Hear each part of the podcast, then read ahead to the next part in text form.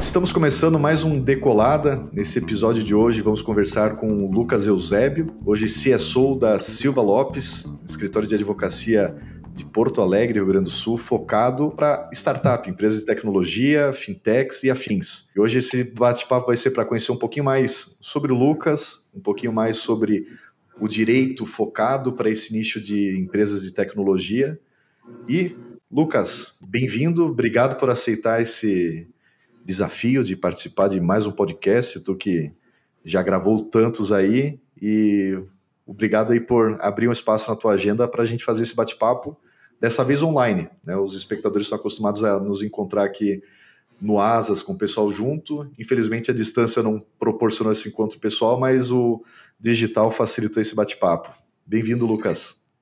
Fala, Raul. Fala, galera. Tudo certo? Primeiro, eu que agradeço aí o convite de vocês e prazer estar aqui junto do Decolando, que fazem uma curadoria muito legal dos convidados para poder participar. Então, me sinto lisonjeado de estar aqui junto com vocês.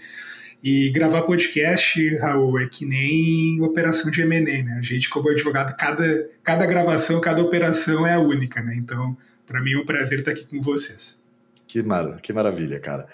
Lucas, acho que antes de, de entrar um pouquinho sobre a tua trajetória, conta sobre o Lucas fora advogado, fora Silva Lopes.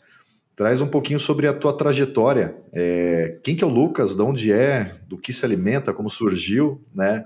E como que foi essa tua jornada de se encontrar no direito até começar ali é, no escritório no Silva Lopes e o teu interesse, o que que te despertou esse interesse no mundo tech? Se puder contextualizar para gente. Bacana, vamos lá, Raul. Cara, o Lucas, é, o Lucas é natural de Porto Alegre, aqui Rio Grande do Sul. O Lucas é uma pessoa nova, tem só 29 anos. É, acho que minhas primeiras experiências, cara, acho que até antes do direito, eu sempre é, tive o interesse de empreender.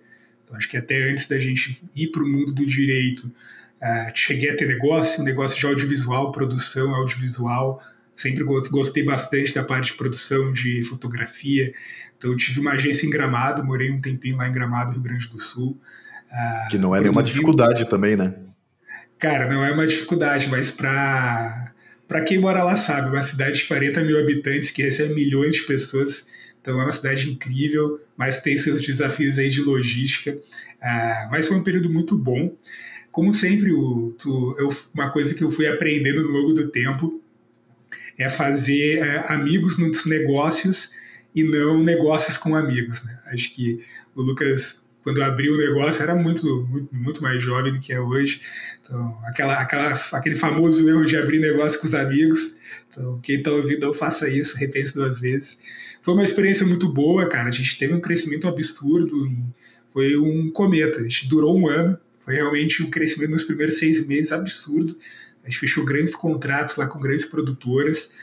E depois dos últimos seis meses também não foram, não foram tão legais, o negócio acabou fechando. Uh, mas foi uma experiência muito boa, uh, foi uma experiência para realmente sair um pouco do mundo do, do direito, que é um mundo um pouco diferente. Então, primeiro comecei tendo essa experiência uh, empreendedora, que acho que isso me ajudou muito com o perfil ali de atendimento, o perfil comercial, o perfil realmente de entender as dores do cliente não só o perfil técnico, mas o perfil de, de soft skill mesmo. Depois disso, cara, aí sim eu, eu conversei com o Lion, que hoje é o meu sócio. Então, é, naquela época aqui, para entrar no escritório, a gente deu um escritório, era um escritório pequeno, a gente tinha três pessoas na época, hoje a gente está com 25. Na época a gente e isso tinha, há quanto tempo? Cara, sete anos. Naquela época anos. a gente tinha. Naquela época a gente tinha três pessoas, 20 clientes. Hoje a gente tem 24, 25 pessoas no time, a gente está com 350 clientes. Então a gente vem num nível de crescimento bem. num nível de crescimento estilo asas, se eu posso dizer assim, vem, vem decolando aí bem legal, num, num, formato bem, bem agressivo. Então, cara, foi, foi um início de jornada bem. Uh, bem fora da curva, assim, eu falo que eu nunca tive, isso eu falo com total orgulho, né, eu não tive pais que, que, que eram advogados, aqui os meus sócios, a gente não veio de um escritório com tradição nesse mercado, eu falo que a gente foi muito self-made, eu falo uhum. com total orgulho que quando o Like, meu sócio, começou o escritório 11 anos atrás, ele começou alugando uma mesa no escritório de um amigo. Quando eu entrei para o escritório, eu lembro da gente pegar uma sala comercial uh, que era perto de onde a gente está hoje. E lá eu olhar para mim e falar, Lucas, agora a gente tem que vender que tem três meses de carência e a gente tem que ter dinheiro para pagar a sala.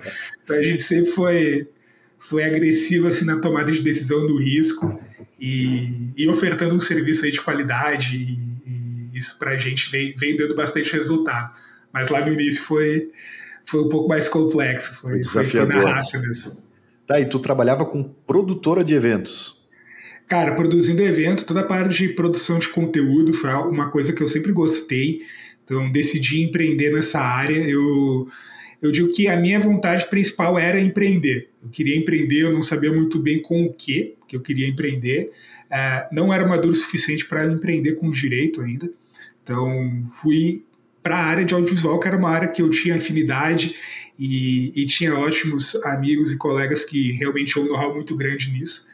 E, cara, foi, foi uma experiência curta, rápida, deu muita coisa errada, mas eu falo com total tranquilidade que eu faria tudo de novo, uh, mesmo dando errado no final, pois o aprendizado das pessoas que eu conheci uh, me ajudaram muito no, no sucesso da jornada que eu estou tendo hoje.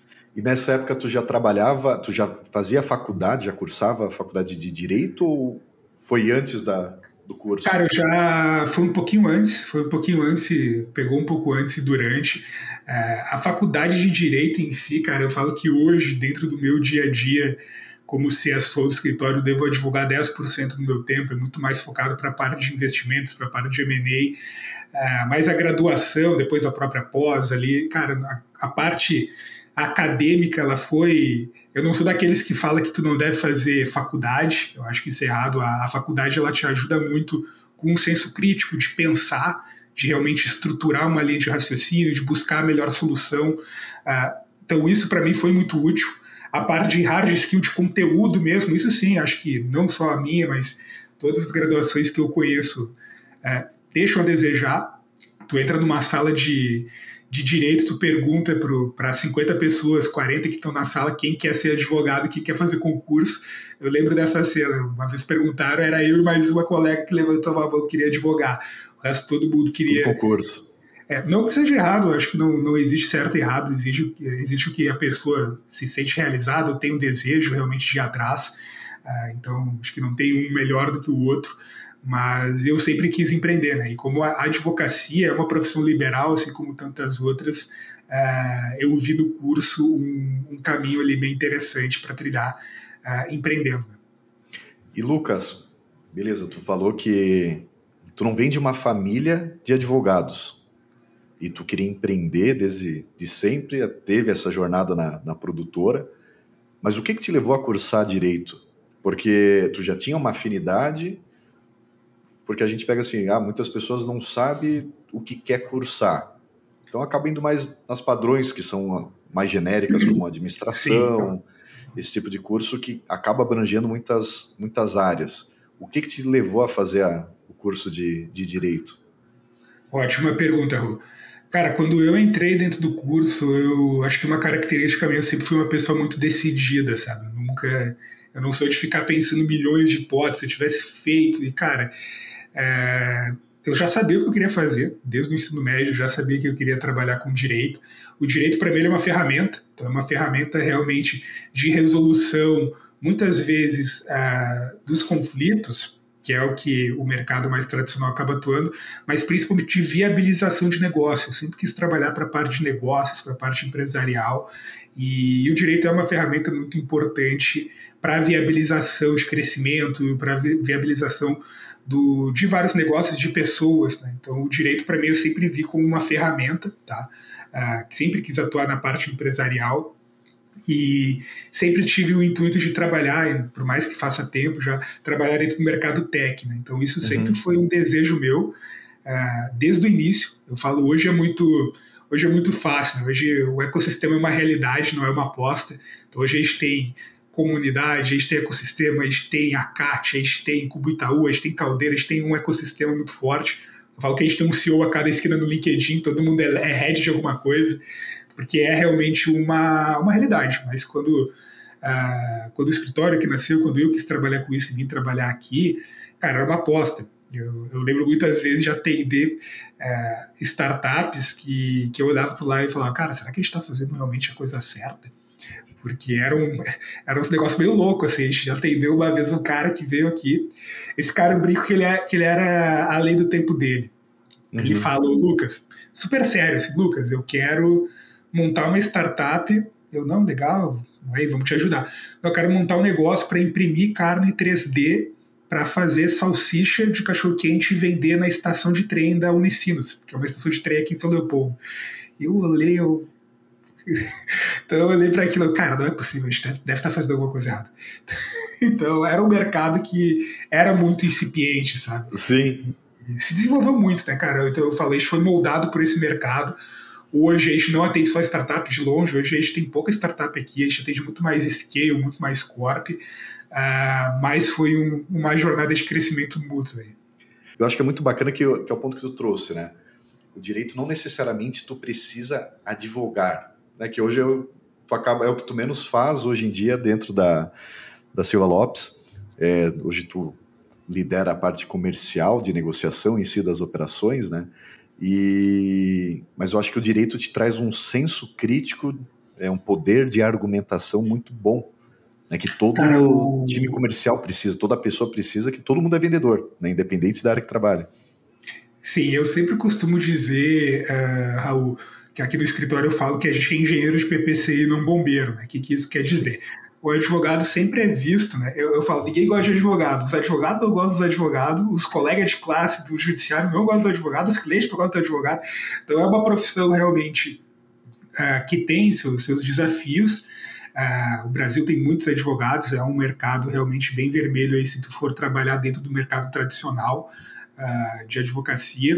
Eu falo, existe novamente o certo e errado, eu conheço muitos advogados bem-sucedidos que trabalham com contencioso, que trabalham com massificado, e fazem um trabalho excelente. Uh, é uma dor de mercado, então não desmereço isso, realmente quem sabe trabalhar com isso faz um trabalho excelente e ganha muito dinheiro mas aqui a gente costuma ter uma visão de ser o engenheiro de PPC, o cara realmente que trabalha com consultivo, fazendo a planta do negócio, né? entendendo os riscos, dando legal opinion, tendo uma visão econômica da operação do cliente.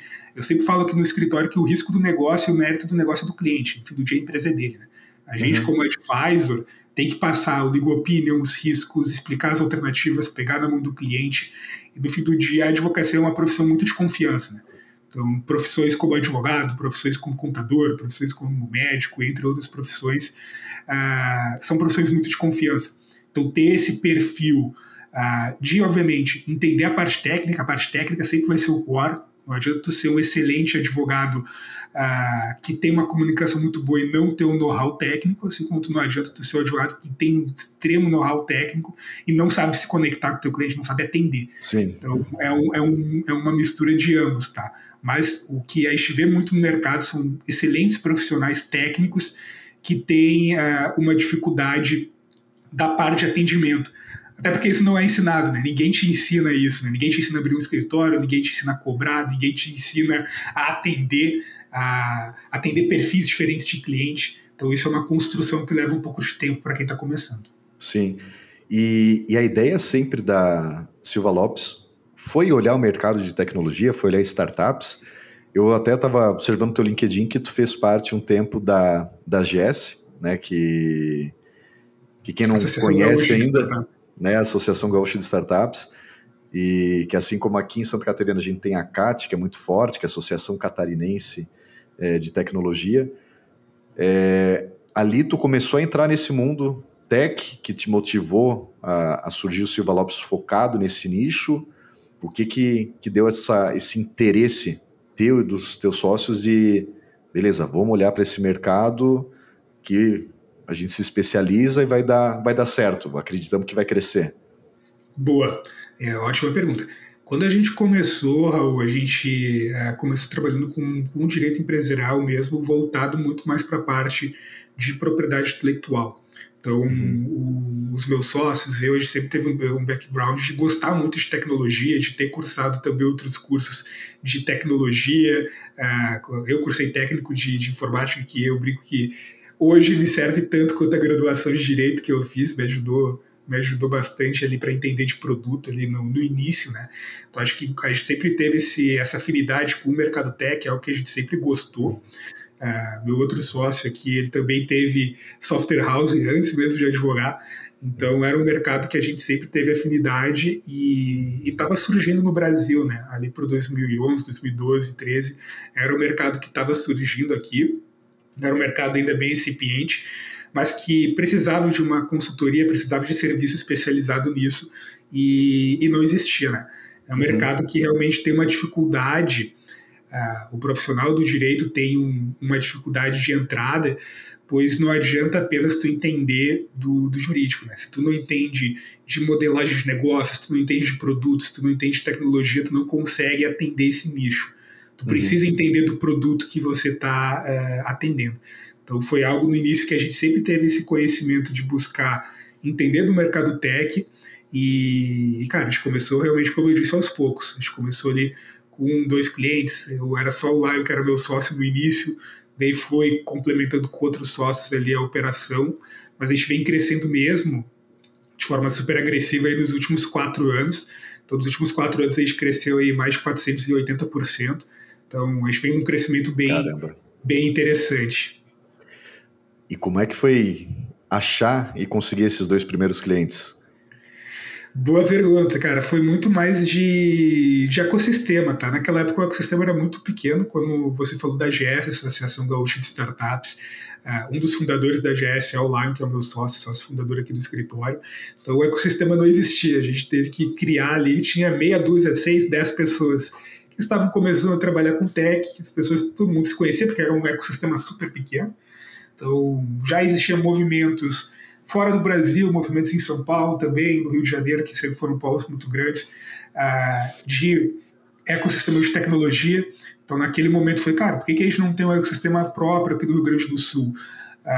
Uh, o, a região sul né, do Brasil, ela tem um diferencial muito grande, né? Se a gente parar para analisar aí, grandes unicórnios, empresas uh, que têm um faturamento absurdo, você percebe que mais para cima, São Paulo, Rio de Janeiro, vocês vão ver muitos unicórnios voltados para o B2C, né? A gente vai ver Quinto Andar, a gente vê outras empresas, iFood, outras empresas que vão atender o mercado B2C. A, a região sul do Brasil é uma região muito forte no B2B, uhum. que é justamente onde uh, está o dinheiro, né? Ah, a gente não tem, o pessoal sempre fala que o Rio Grande do Sul não tem, não tem unicórnio. Cara, quem não lembra da Terra, o provedor de internet, era aqui no Rio Grande do Sul, era duas esquinas aqui da, da sede do escritório.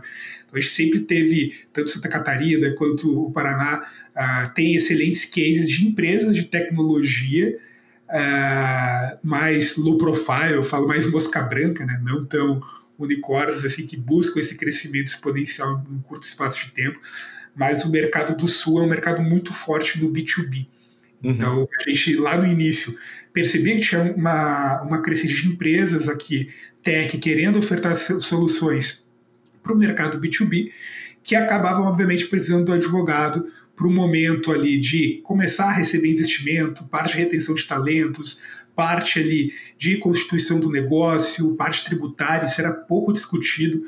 Aqui no escritório a gente foi um dos pioneiros no Brasil a defender e organizar bem a parte de tributação para marketplace. Eu, Lucas, quando trabalhei na GS, na diretoria jurídica, a gente participava de discussões no legislativo, defendendo o posicionamento das startups. Então foi algo que era bem incipiente lá no início, mas que, que conseguiu trazer uns resultados legais. Uh, muitas empresas daquela época falavam para gente, cara, advogado startup não precisa de advogado, cara. Vocês têm que procurar outro nicho, porque tinha aquela visão, né, que startup é, é um ser é um ser irregular que não emite nota, vai abrir negócio, faz o MVP, vai testando, atende, não deu certo, fecha. Falou, cara, no fim do dia, startup, desculpa, é uma empresa. Tu tem Sim. que emitir nota, tu tem que pagar tributo, tu tem que contratar gente. Cara, é uma empresa. Então a gente é muito. Eu, Lucas, principalmente, falo, não, eu não acredito muito no que o pessoal fala do direito digital. Né? Eu falo, cara, é o direito empresarial. A empresa de tecnologia, ela é uma empresa. Então, tu obviamente vai ter a fase de ser startup, que é aquele founder que vai ser muito bom de produto, produto, produto. Então, ele vai um crescimento exponencial lá no início. Mas quem faz a empresa ganhar dinheiro não é o empreendedor. Eu falo, quem faz a empresa ganhar dinheiro é o empresário. É o cara que vai entender dos analytics, que é o cara que vai ter que ir para um passo a mais, né? Então, a gente aqui a, começou atendendo muito o empreendedor, hoje a gente atende bastante o empresário e, uhum. e, o departamento jurídico, né? Que ainda assim é visto como setor do não, né? A gente tem que lutar Sim. contra. Esses dois primeiros clientes deram certo? Estão até hoje Cara, deram, rodando? Deram, deram certo, é, ficaram muito tempo com a gente. Uh, um está com a gente até hoje, o outro não deu muito certo, porque o mercado de risco, né? Um dos primeiros clientes que a gente teve aí, o pessoal da Rocket Chat. Rocket Chat é global, eles concorrentes globais aí do, do Slack acabaram de captar 50 milhões de, de, de reais, são uma empresa realmente bem grande, atende a parte da US Navy, atende muito banco. Então, a gente utiliza, inclusive, aqui no escritório, a gente é muito early adopter aqui com solução de cliente. Então, uhum. a Rocket Chat é uma empresa gaúcha global, começou aqui, mas começaram global desde o dia zero. Então, um cliente que está com a gente desde o início e isso mostra que a gente veio acompanhando a necessidade técnica do crescimento deles, né? Que muitas vezes acontece isso do advogado ser muito bom em uma coisa ele não acompanhar o crescimento técnico e a evolução do cliente, e o cliente acaba, obviamente, tendo que procurar um parceiro que consiga acompanhar a complexidade operacional dele. Então, acho que pelo esse nosso crescimento acelerado, cara, a gente consegue acompanhar, conseguiu acompanhar o crescimento técnico uh, junto com os nossos clientes. Eles acabam ficando bastante aqui. Tu encara hoje que a Silva Lopes ela acaba indiretamente sendo uma startup? Por que, que eu digo Cara... isso?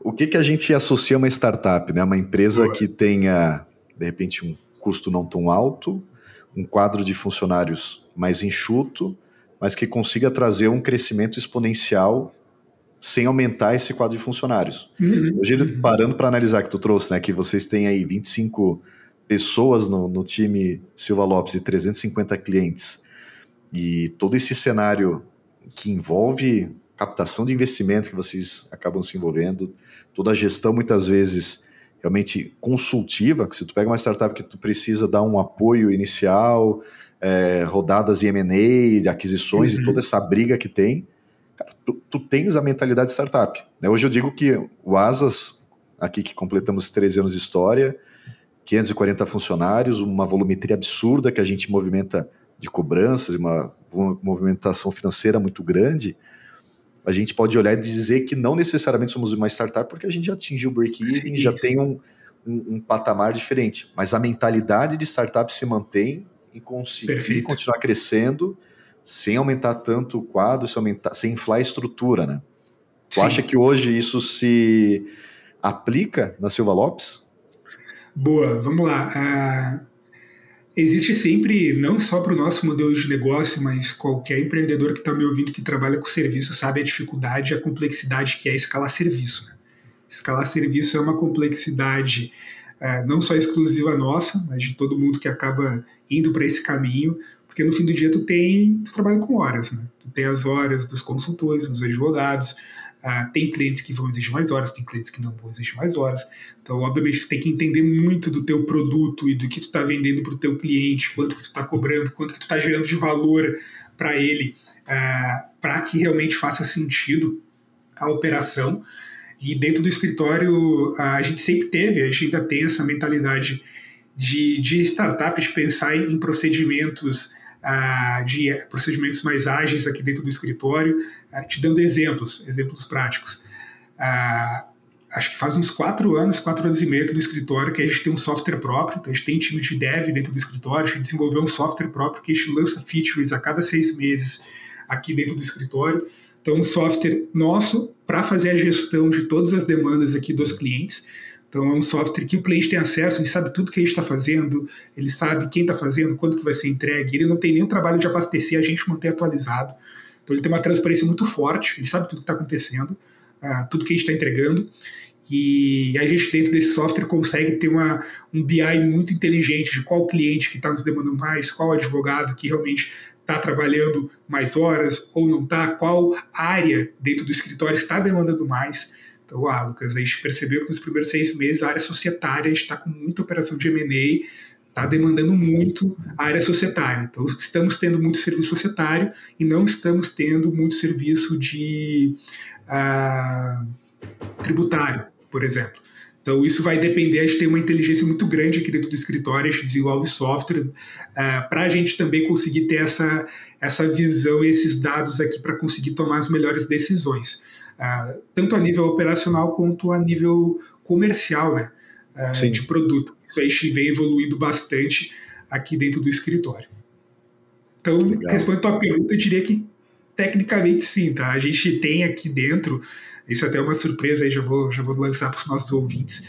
Esse software a gente começou operando ele faz quatro anos atrás para resolver uma dor nossa. E os nossos clientes vêm gostando muito porque eles usam. E a gente tem grandes clientes aí que estão querendo literalmente licenciar o nosso software para a operação deles. Então, até o fim do ano, a gente já está abrindo o CNPJ novo para começar uma spin-off de licenciamento de software, que vai Sim. ser a Task Law. Então, a Task Law vai ser um braço nosso de licenciamento de software. Então a gente também está virando um pouco de empresa de tecnologia, vamos ter um braço, vamos ter um braço de verdade de startup. Né? Sim. Nessa experiência toda, o que que o que, que tu diria assim de preocupação que um empreendedor, alguém que pô, tô com uma ideia genial, quero abrir, montar minha startup, o que que ele precisa se preocupar, né? O que que hoje a Silva Lopes entrega para ele assim? beleza, está no estágio, está no early stage, é, vou começar a minha startup, o que, que eu preciso me preocupar, que a Silva Lopes vai me ajudar, vai me prestar uma consultoria para que eu possa ir crescendo, e até outros níveis de startup, né? Tô, já recebi uma rodada, seja uhum. no processo de aquisição, numa nova rodada de investimentos, o que que tu dá de sugestão para esses perfis de, de empreendedor e de empresa, e como que tu ajuda esse pessoal? Boa. Vamos lá. Uh, puxando um pouco do cenário, uh, Raul, que a gente vem, vem visualizando em 2023, foi um ano muito, não vou dizer muito ruim, mas foi um ano complicado para a parte de captação. Uh, de, a torneirinha de fechou, né? A torneirinha deu uma secada. por outro lado, foi um ano muito bom para operações de M&A. A gente teve poucas operações, não poucas, mas em comparação com o que a gente teve ano passado, a gente teve menos operações de, de investimento, investimentos que eu falo, aqueles investimentos ali de 1 milhão a 15, 30 milhões, que são desde o Prestige, Series A, a gente teve volume reduzido em comparação com o ano passado, que foi um ano fora da curva né, de captação, estava todo mundo com os valuations inflados, todo mundo se enganando, então teve uma correção esse ano que acabou... Ah, acabou fazendo uma lição para aquelas startups que rodam num modelo muito de queima, queima, queima, né? E precisam de muito dinheiro para continuar crescendo. Então, eu falo, a gente sempre teve aqui no escritório grandes cases de empresas uh, que fazem caixa, que são geradoras de caixa, então acabaram não tendo muito preocupação. Mas a gente teve muita operação de M&A. E M&A, eu falo, tem uma diferença entre empresa comprada e empresa vendida. A gente teve esse ano poucas empresas compradas e muitas empresas vendidas. Eu falo que a empresa comprada é a empresa que não precisa ser vendida. É a empresa que eu vou atrás, por exemplo, eu quero comprar o Asus. Cara, Asus está super bem, obrigado. Se eles tiverem talvez o interesse de me vender, é, vai ser com um múltiplo muito diferente. Vai ser uma. uma eles vão sentar na mesa comigo com uma conversa totalmente diferente. Porque são uma uhum. empresa comprada. Já a empresa vendida é aquela que não tem uma escapatória. Ela precisa vender. Está andando de lado, não está crescendo mais tanto. Os múltiplos vão ser menores. Então a gente teve muita empresa vendida em 2023. Empresas que a gente sabia que ano passado falavam que tinham valuation de 200, 300 milhões, cara, esse ano foi vendida por 30, 40. O que, que houve? Sabe? Então, uh, o que eu consigo dizer de dica é o que os investidores que a gente atende, a gente atende muito fundo, muito investidor, ele sempre fala uma coisa muito legal para o empreendedor que está começando. Eles falam, Lucas, o empreendedor ah, quando começa um negócio e vem me apresentar o pitch, ele tem que entender que eu já corro alguns riscos com ele. Tem o risco de concorrência, tem o risco do próprio modelo de negócio, tem o risco da operação dar certo, tem diversos riscos que o, o investidor ele anui, estão riscos que ele não tem como mitigar. É o risco de mercado de investir em empresas de tecnologia. São riscos super grandes, que são o que a gente chama de riscos muitas vezes inevitáveis. O risco jurídico 99% das vezes, ele é mitigável ou evitável. Então o investidor fala, por que tu vai fazer eu correr mais esse risco? Se tu, você já correu tanto risco contigo, por que, que esse que está na tua mão resolver ou mitigar, resolve. Então, o risco jurídico é um risco totalmente mitigável, é um risco que pode ser trabalhado. Então, quem uh, vê valor dentro de uma boa assessoria jurídica é muito o founder de segunda viagem, ou o founder que já teve problema ali num acordo de sócios, numa disputa societária, teve um problema com a propriedade intelectual, teve um problema no contrato estratégico. É alguém que quebrou a cara uma vez. Exato. Basicamente então, isso. Cara, esse cara sabe o valor de ter uma boa assessoria, de ter advisors experientes do lado dele, porque isso no fim do dia torna a empresa mais atrativa. Então, conectando Sim. com o que eu falei lá atrás, quando você vai buscar captação, os investidores esse ano ficaram muito mais exigentes. Então, óbvio, tem muito investidor que se aproveita disso, que toca para cima do, do, do, founder, contratos extremamente leoninos, uh, porque sabe que esse cara está andando de lado, esse cara precisa captar. O investidor ele tem que ter sangue frio de saber que muitas vezes é melhor não pegar esse cheque, porque tu prejudica as rodadas lá na frente, porque o cara lá na frente não vai aceitar entrar porque o cara que tu captou 250 mil e te cobrou uma governança como se estivesse botando 10 milhões, lá na frente vai travar a tua operação. Sim. Então é uma decisão difícil, é uma decisão difícil. Mas a empresa que está organizada juridicamente, eu falo que é que nem no restaurante, né? Tu prova o prato, tu entra na sala do negócio. O founder, ele quer te mostrar o ROI, o diferencial do mercado, do produto, quer mostrar a parte boa. Tu prova o prato, ele é excelente. Cara, gostei. Quero ir na cozinha para ver como que ele é feito. Se tu entra na cozinha e tu vê o tributário, societário, os contratos, a LGPD, tu vê toda a parte que sustenta o negócio, tá um caos. Qual é a chance de você, consumidor, que gostou do prato, mas entra Voltar na cozinha? Lá, né? Cara, isso prejudica. Então eu falo, a gente trabalha na cozinha do cliente, para que ele seja mais organizado e ele se preocupe com o negócio. Ele não se preocupe com a burocracia. Mas a burocracia é importante. O que, Sim, que eu daria de ela é necessária, né? Tu organizar tudo isso, não tem como fugir. Né? Quanto mais fugir. tempo tu for postergando, maior vai ficar o, aquele emaranhado, que, que nem aquelas bolas do deserto que vai isso, os rodando, vai, os fenos vai, vão aumentando. Depois, pior fica para ajustar, né? Eu falo que não é fácil, não estou dizendo que é fácil. O empreendedor ele tem diversos riscos, ele tem diversos pontos que ele tem que priorizar. Então, ah, muitas vezes, quando você começa um negócio e você precisa tomar decisões ali mais arriscadas, cara, isso faz parte, o investidor, o mercado entendem. Mas existem justamente riscos que vale a pena correr e riscos que não vale a pena correr. Então é importante o, o empreendedor ter noção do risco que ele pode correr e ter noção do risco que ele não pode. É muito comum o empreendedor chegar e falar, Lucas, uh, vou fazer o teu planejamento tributário, vejo que tu é um marketplace, que tu trabalha com intermediação, e tu vai estar lá dentro do Simples Nacional com o KNAI Y, que vai ter uma tributação X, YZ de 15%. O empreendedor fala, não, Lucas, eu entendo, mas tem esse outro KNAI aqui de desenvolvimento de website que é 2. Então eu vou fazer desenvolvimento de website. Eu, tá, mas o que, que tu vai fazer mesmo? Eu vou ser um marketplace. Tá, cara, então por que que tu vai escolher o KNAI errado? Ah, cara, porque se eu faço desse formato que tu tá dizendo, meu negócio não fica de pé. Fala, bom, então tu não tem negócio se tu tem que sonegar para o teu negócio ficar de pé, uma hora a conta vem. Então, essa conta tu sempre paga, seja a conta ali de pejotizar a equipe, a conta de negligenciar o societário, negligenciar os contratos, negligenciar a propriedade intelectual. Então, pode acontecer de lá na frente você conseguir captar uma rodada e cada vez que as rodadas vão aumentando, a auditoria do diligence vai ficando mais, mais pesada, isso vai aparecer. Tu vai pagar isso uma hora. Seja numa operação de M&A, que tu vai lá vender tua empresa por 30 e vai aparecer 15, 10 milhões em contingência, que são passivos que você já sabia e não fez nada, e eles estão para se concretizar. Isso muitas vezes vai o quê? Vai afetar teu valuation, se ainda o investidor tiver apetite de querer pra comprar continuar. esse para continuar. Então tu paga esse valor uma hora. Não estou dizendo que, que é fácil fazer tudo certo no início ou priorizar tudo. Não vai ser. Tem muito cliente que eu falo, cara, tu identificou os passivos, tu identificou que tu tem que melhorar? Sim. Não precisa fazer tudo de uma vez. Calma. Vai indo pelo que é mais pesado, vai indo pelo que prejudica mais o negócio. Resolve primeiro o teu societário. Se tu não tem um societário, agora entrando nas dicas, se tu não tem um cap table consolidado, se tu não tem uma, um, um societário muito bem organizado na parte de retenção de talentos, de stock option, partnership, phantom stock, parte de acordo de sócios, parte de um bom contrato social, Cara, se tu não tem isso, começa por isso. porque nenhum investidor vai investir em ti se tu não tiver o cap table consolidado.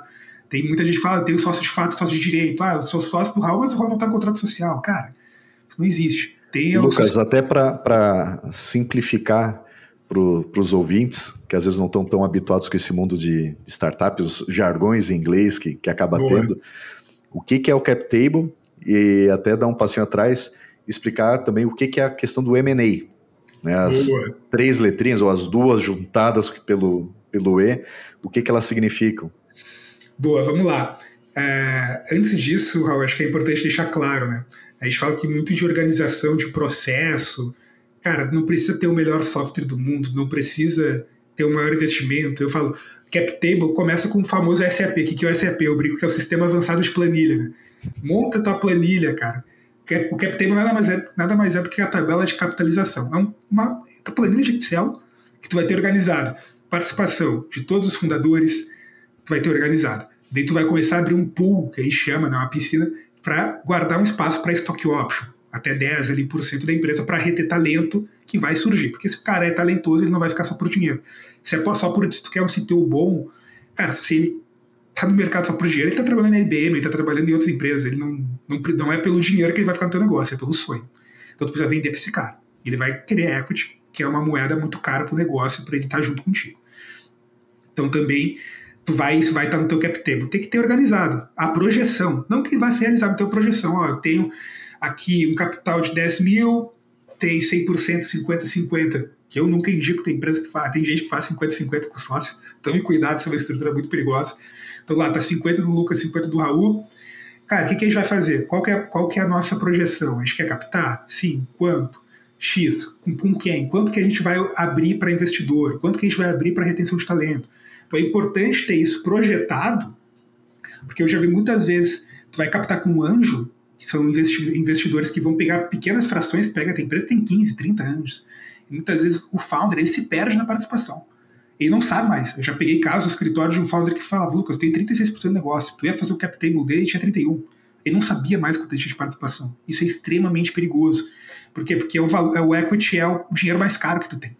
Então o cap table nada mais é do que um Excel, bem organizadinho, nada demais, nada de rocket science. Eu falo que no fim do dia jurídico é papel, é documento, burocracia. Construir foguete é muito mais difícil. Então, tem suas complexidades jurídicas? Tem, mas, cara, calma. É papel, é tranquilo, não é algo de outro mundo. Então, dá para resolver.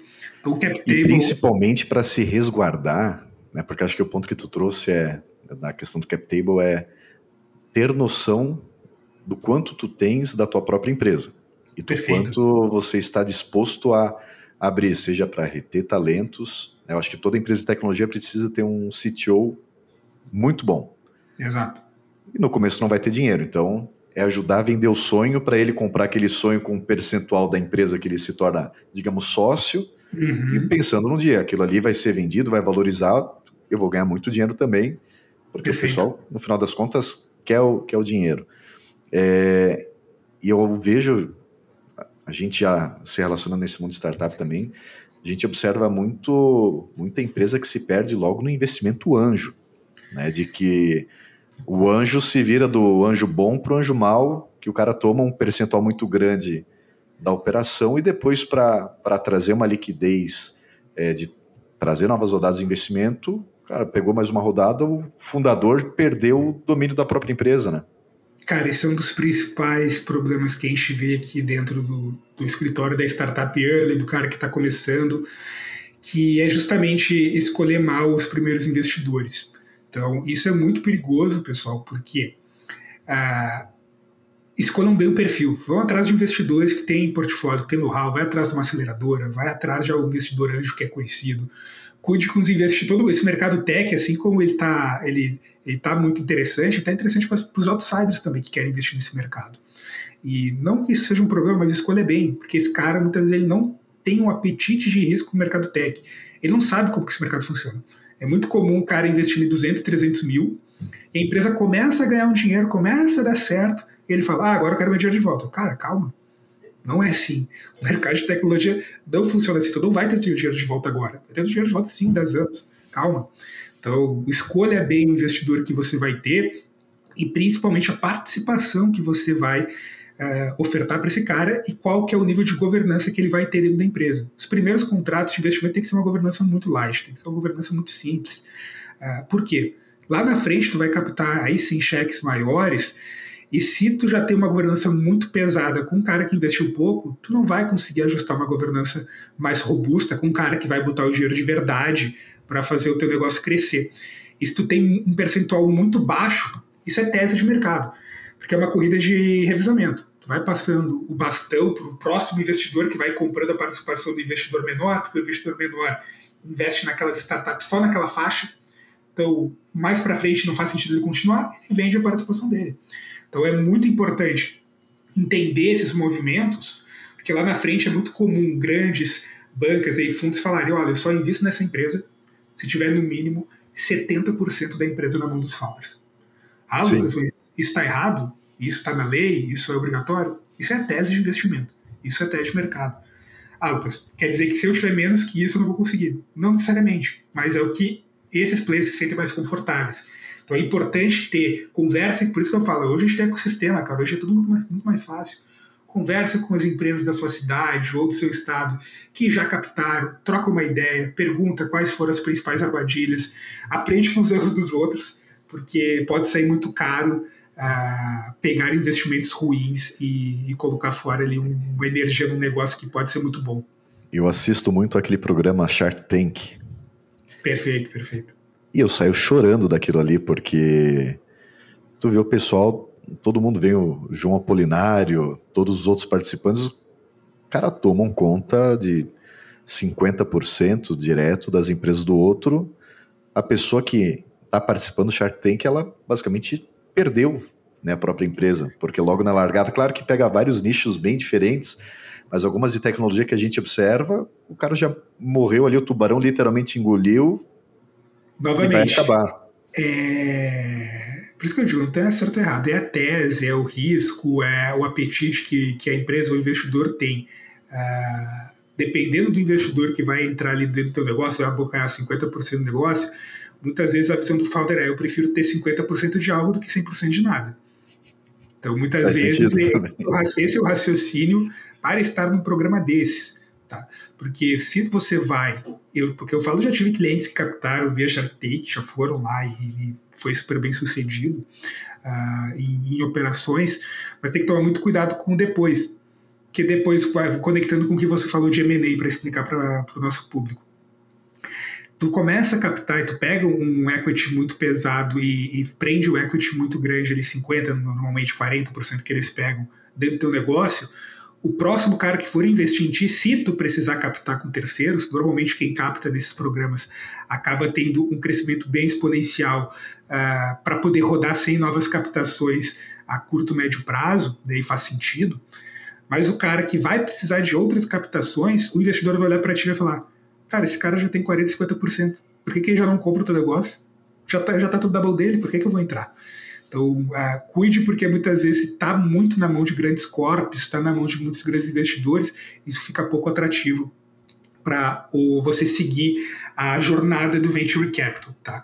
Uh, e conectando com o que você falou de M&A, M&A é o merger e acquisition, né? Então são operações tanto de fusão, são operações de aquisição ou cisão. A gente vê mais no mercado tech operações de, de compra mesmo, de aquisição dentro do mercado. Porque a gente tem poucos caminhos, né, Raul? Eu falo para o empreendedor, ou tu vai quebrar, ou tu vai fazer um IPO, ou tu vai fazer um M&A. Tu não dá longo prazo, long shot. Se tu parar a pensar, tu não... Tu, um desses caminhos tu vai ter que fazer. A gente, a gente, quer evitar que seja o primeiro, né? com certeza, que o cliente não quer. A IPO no mercado tech vem acontecendo, mas ainda é algo um pouco mais restrito, depende, depende muito da operação. A gente teve aí o pessoal da Melius que fez um IPO uh, ah, também dentro do mercado, mas é algo para poucos, né? porque realmente é uma operação muito cara, é uma operação que tem que estar num nível de governança mais avançado, mas é um caminho. E o M&A, e quando eu falo M&A, não necessariamente você vendendo, a gente assessora muito M&A buy side, empresas de tecnologia comprando empresas de tecnologia. Então isso também é possível, seja para agregar portfólio, para agregar solução, para consolidar mercado. Então esse é o caminho mais uh, usual, uh, digamos, uma empresa tech de sucesso. Ela vai fazer um M&A, seja ela sendo adquirida, ou ela começar a fazer aquisições dentro do mercado de tecnologia. Sim. Sim. E nesses sete anos aí de jornada, quantos sonhadores que tu viu, né, que nem tu trouxe do, do primeiro ali que queria imprimir salsicha em impressora 3D, é, o quanto que aparece de projeto inovador, que louco às vezes, né? Porque aquela coisa foi o que no Brasil foi o Gurgel que começou com querendo fazer o carro elétrico. Uhum. Todo mundo chamou ele de louco, às vezes ele só tava no, não estava na hora certa. Perfeito. Né? O quanto que aparece de, de demandas nesse sentido para vocês que vocês olham, se assustam e, cara, será que é hora? Será que é, é tão inovador que o mundo não está preparado? E quantos projetos possíveis Elon Musk surgiram no decorrer da pandemia ali, que deu um pico também né, nessa pandemia é, do Covid de surgimento de novas empresas de tecnologia. Né? Como é que tu vem observando esse mercado? Boa. Vamos lá. Hoje a gente tem poucas empresas no mundo que desenvolvem tecnologia de verdade. Né? A gente vai ter a Meta, Microsoft, Apple, Google, são empresas que de fato desenvolvem tecnologia nova e, cara, desenvolvem tecnologia. Podem falar isso com propriedade. Uh, a nível Brasil, nesses últimos anos aí, que desde o início que a gente atua, que já é bastante tempo, a gente já tem um portfólio grande, uh, cara, grande, não grande parte, mas uh, as ideias que aparecem muitas vezes são ideias que já existem na gringa, já existem em outros países que são tropicalizadas, que são adaptadas é, para a realidade brasileira. Não que isso tenha algum tipo de demérito de maneira alguma, porque tem suas complexidades de fazer de montar um negócio, principalmente no Brasil. Exatamente. Então, montar um negócio na gringa é muito mais fácil, acesso a capital, o risco. Eu falo, nos Estados Unidos tu monta um negócio, tu quebra, deu errado, beleza, amanhã fecha, continua, abre o negócio. Aqui dá errado, o founder fica com a dívida, fica com o passivo, no nome dele, no CPF dele. Sim. Então vão tirar a casa dele, o carro dele. Então é outro, outro mercado. Então eu não desmereço quem faz isso, porque não, não, não, não tem nem como comparar. Mas a gente vê sim, uh, Raul, muitas empresas de tecnologia com ideias realmente bem diferentes, tá? Eu, por isso que eu falo que a advocacia para esse nicho é um nicho muito específico, porque não está na lei. Tu não vai abrir um código e achar a regulação, achar a lei que vai tratar daquele modelo de negócio, que muitas vezes aquilo nem existe ainda dentro do Brasil, ou nem existe regulação sobre isso, ou não existe lei sobre isso, ou não existe jurisprudência sobre aquilo. Tu tem que fazer uma construção jurídica sob medida que traga proteção para o teu cliente operar muitas vezes numa, uh, numa área cinzenta, numa área que não vai ter a segurança clara uh, exposta de forma expressa, mas existe no ordenamento jurídico, sim, uh, meios de poder construir uma tese segura para ele operar. Mas para isso não adianta só entender do jurídico, tem que entender do produto do cara, tem que entender do modelo de negócio, tem que entender como que aquilo fica de pé, porque para aí sim para usar o jurídico como ferramenta. Então aí já viu muitas soluções aqui uh, no escritório que deram muito certo, empresas aí que chateias que falavam de blockchain, que falavam de inteligência artificial, que falavam uh, de tecnologias bem diferentes que hoje uh, o pessoal já já está um pouco mais na boca da galera, mas há um tempo atrás isso ainda não existia. A parte de regulatório de pagamento de crédito, hoje falei da, uh, desse mercado que vocês estão, fintech. Uh, existem muitas soluções que às vezes as pessoas querem fazer e não existe regulação, e fica na dúvida se dá para fazer, se não dá para fazer, como é que faz. Então, também é um mercado que cresceu muito, né? A Asis é prova disso, é um mercado que cresceu muito, o mercado de pagamento e de soluções. Sim. Então, a gente já viu, tá? A gente vê ainda e, e todo ano aqui surge realmente alguma startup com, com ideias uh, de modelo de negócio bem diferentes, que o papel do advogado é viabilizar, é trazer uma plataforma, uma estrutura jurídica para viabilizar. Porque é muito fácil tu ser o setor do não. Ah, isso não dá para fazer. Cara, muitas vezes quando ele procura o advogado, ele já sabe que aquilo não dá pra fazer. Ele, ele, ele já procurou ah, antes, é... por favor, fazer, faça acontecer, né? Eu sei que não dá pra fazer. Óbvio, tem que ter um bom senso. Muitas vezes eu falo, o cara quer passar um elefante por uma frestinha. Ah, me acha uma brecha. Falo, cara, calma, não é assim que funciona. Então, uh, mas, obviamente, com a experiência, tu vai. O, aí já viu várias gerações aqui de empresas de tecnologia. Então a gente vai vendo o que costuma dar certo ou não. Mas é justamente isso, uh, Raul, é ter essa visão de, de produto, cara, porque tu precisa, o cliente sabe muitas vezes que não, não tem como, mas tu precisa viabilizar, tu precisa trazer alternativa, e principalmente o risco. Então, falar, ó, isso que tu quer fazer, não funciona por causa disso, disso, disso, o risco é esse, esse, esse. Se der M, vai custar X, Y, Z. Mas tem essa outra alternativa que talvez tu não consiga fazer tudo que tu quer agora, mas tu já consegue operar com um risco menor por causa disso, disso, disso. E aí, uhum. vamos seguir? Então, é uma construção junto com o cliente, tá? Acho que isso que é importante deixar claro, porque tu tem que ter simpatia com o teu cliente. É um negócio dele, cara. Uh, ele te contratou para ti procurar um jeito para ele. É muito fácil tu dizer que não dá para fazer. Isso ele já sabe. Tu tem que viabilizar tu tens que ter um, um, cuidado muito grande também, né? De, de como externar, sei lá, tal negócio de repente não vai dar certo, vamos ter que seguir por esse caminho, porque muitas vezes é o, meio que o filho que aquele empreendedor tá, tá apresentando para ti para fazer dar certo. Então é um Perfeito. sonho, é um desejo e ah, como que vou dar aquela notícia de, de eu brinco notícia de funerária, né? Que eu que é que nem boa. médico. Ele falou que é que nem médico. Quando o médico vai te dar uma notícia ruim, ele não te dá por telefone, ele te chama uma reunião presencial, né? Sim. Ele te dá uma notícia ruim, ele não vai te mandar um WhatsApp, não vai te mandar um e-mail. Falou que no escritório é a mesma coisa. Se tu vê um modelo de negócio e tu vai trazer uma notícia pro cara que aquilo não fica de pé, mas tu vai trazer sugestões, cara, não manda um e-mail, não liga pro cara. Chama uma reunião com esse cara, de preferência presencial, para poder pegar na mão dele. Acho que tem que ter essa empatia com o cliente, uh, porque é o negócio do cara. Isso, isso a gente aprende aí no decorrer da jornada. Silva Lopes, hoje, 350 clientes, é, clientes do Brasil inteiro, fora do Brasil já tem alguma coisa? Estão saindo Boa. de terras do Tupiniquins? Cara, hoje a gente tem clientes em 16 estados e 11 países. Então hoje a gente tem bastante cliente já internacional. A gente tem tanto cara que quer internacionalizar, quer fazer aquela estrutura clássica dela, o Cayman, quer operar lá fora, quer fazer o cash flow para lá, como clientes de fora que querem tropicalizar aqui do Brasil. Uhum. Isso a gente manja bastante porque é uma dificuldade é, não só cultural e de língua, mas principalmente cultural da empresa que veio operar aqui no Brasil, né? de entender como que funciona aqui uh, o, o arcabouço jurídico, isso é bem diferente dependendo do, do país que ela vem, que são sistemas jurídicos totalmente diferentes. Sim. Então hoje a gente já tem clientes aí em 11, 11 países, e aí desde, como eu disse, desde o cara que tem uma ideia, tem empresa que já é listada. Rio Grande do Sul, agora enxugando um pouquinho mais o perímetro. Rio Grande do Sul a gente conhece como um bairro, um, um estado bem bairrista. Né? Perfeito. Né? É, hoje, como é que tu vê esse ecossistema de startups aí da, do estado do Rio Grande do Sul? É, tu acha que a entrada, da, o início da Silva Lopes ali dentro ajudou a fortalecer esse ecossistema, de apoiar o, o, as ideias gaúchas que estão ali na região?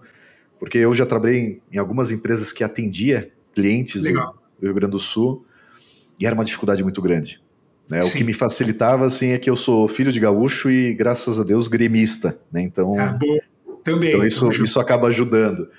Então era uma quebra, quebrava uma barreira esse tipo de argumento. Né? Mas esse bairrismo, é, tu acha que traz um privilégio a mais para procurar sempre Silva Lopes? Como é que está a visão dos empreendedores gaúchos?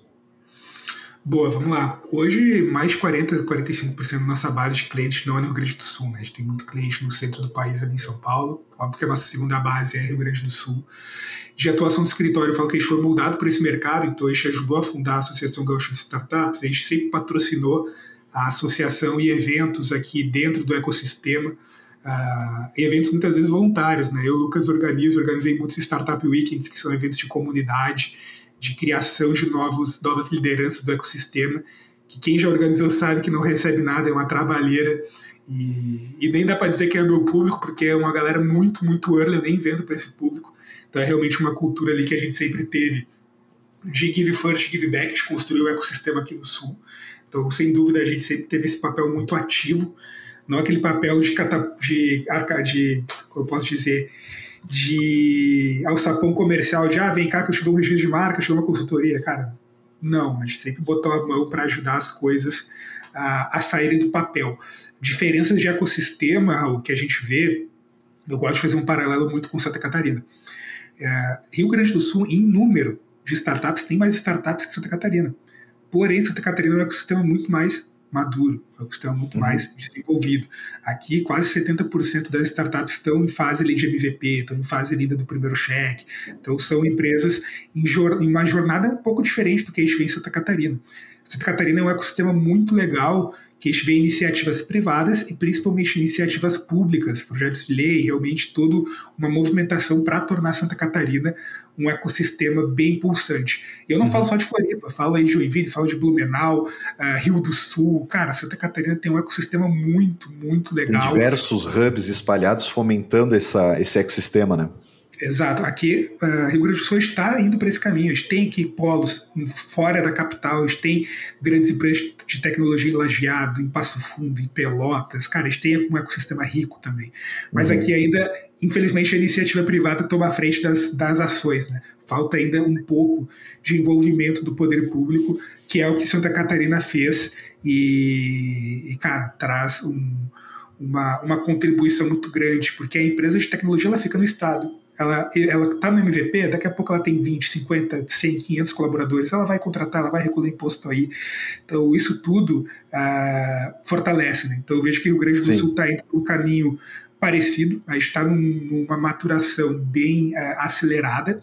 Demorou um pouco para acompanhar isso Santa Catarina, mas eu vejo que o Rio Grande do Sul está começando a se posicionar uh, forte dentro do mercado nacional uh, de tecnologia. Então isso vem acontecendo. Tá? Legal.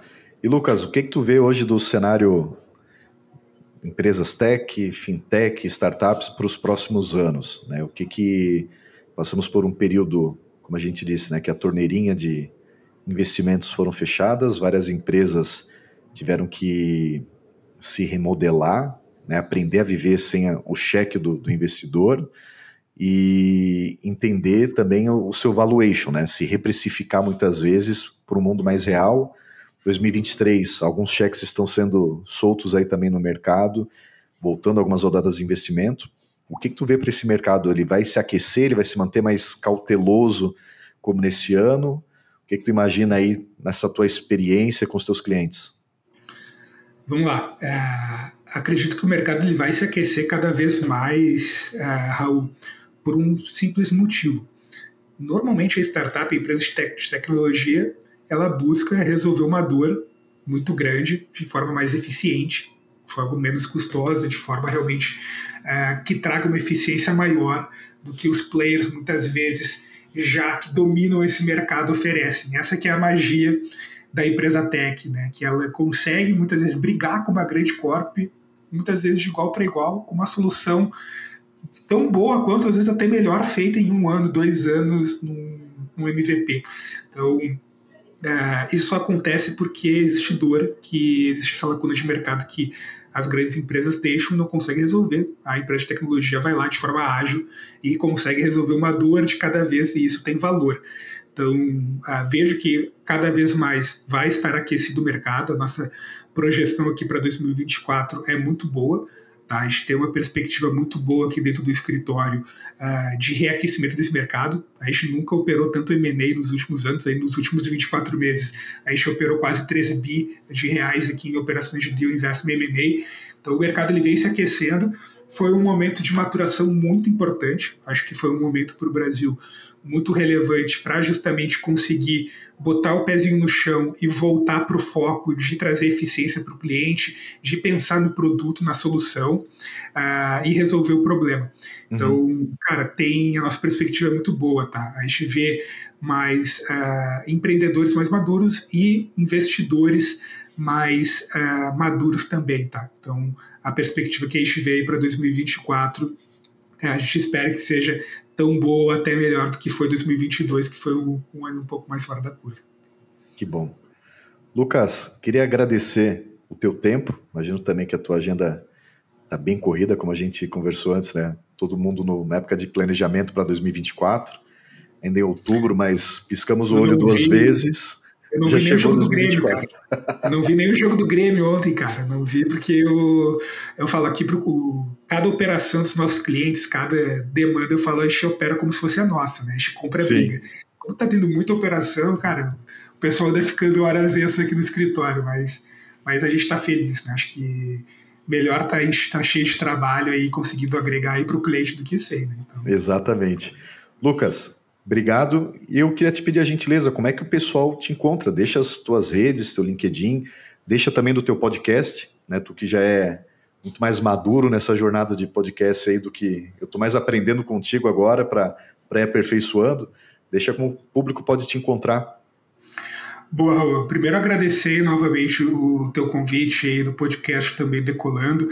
É um podcast que eu também já acompanho aqui, então é uma honra realmente estar junto aqui com vocês e, e junto de outros grandes nomes que passaram por aqui. Desejo muito sucesso aí para vocês.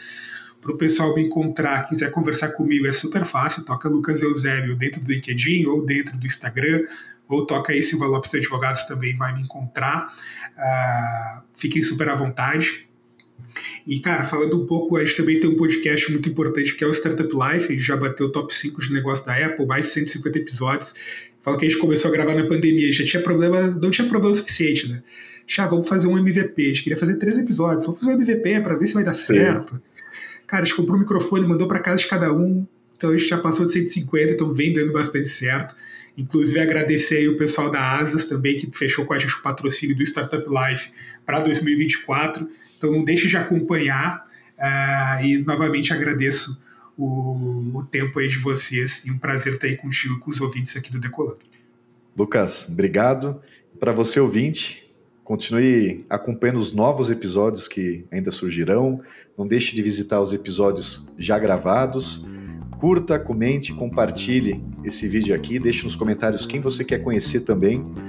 E venha acompanhar a gente para os próximos episódios do Decolada. Até a próxima. Tchau, tchau.